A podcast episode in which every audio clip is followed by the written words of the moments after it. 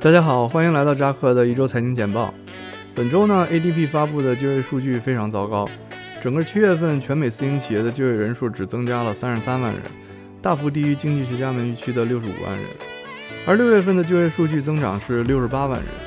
所以七月份环比大幅下降了百分之五十一，这也是自二月份以来最低的水平。但随后在周五发布的七月非农就业数据却又超出了预期，环比增加了九十四点三万人，失业率降至百分之五点四。是二零二零年三月以来的最低值。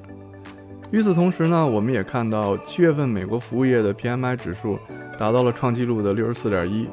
这也是该数字的历史最高值。相比之下，制造业的 PMI 指数虽然从六月的六十点六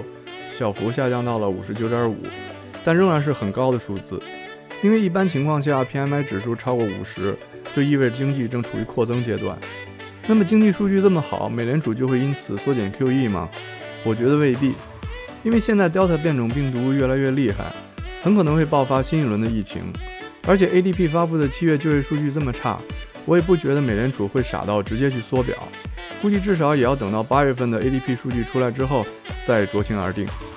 由此可见呢，美国经济现在正处于一个非常分化的状态，一方面是整体就业和宏观经济持续向好，但另一方面呢，很多行业增长也正在大幅放缓。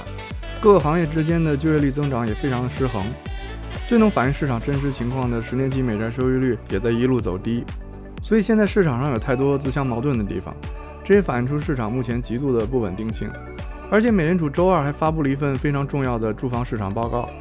从数据显示呢，今年二季度美国家庭的债务总规模环比增加了三千一百三十亿美元，这是自二零零七年以来最大的涨幅。目前，美国家庭的总债务规模已经接近十五万亿美元，这一数字相当于美国四分之三的 GDP。而这些新增债务中，大部分来自于房屋抵押贷款。过去四个季度呢，美国的房屋抵押贷款规模增长了四点六万亿美元，占到所有贷款总额的百分之四十四。上述这些无疑是非常惊人的统计数据。从一个侧面呢，这也说明大家都在充分利用目前超低的利率政策；另一方面呢，也反映出人们对通胀的紧张态度。到了今年第四季度，美国政府对房贷的宽限政策就将陆续到期，到时候我们就会更清楚地看到房地产市场的一些变化。OK，接下来我们再来回顾一下大盘的情况。本周大盘可能是因为受到宏观数据的刺激，四大股指均出现了小幅上涨，标普五百涨了百分之零点九四，道琼斯涨了百分之零点七八，纳指涨了百分之一点一，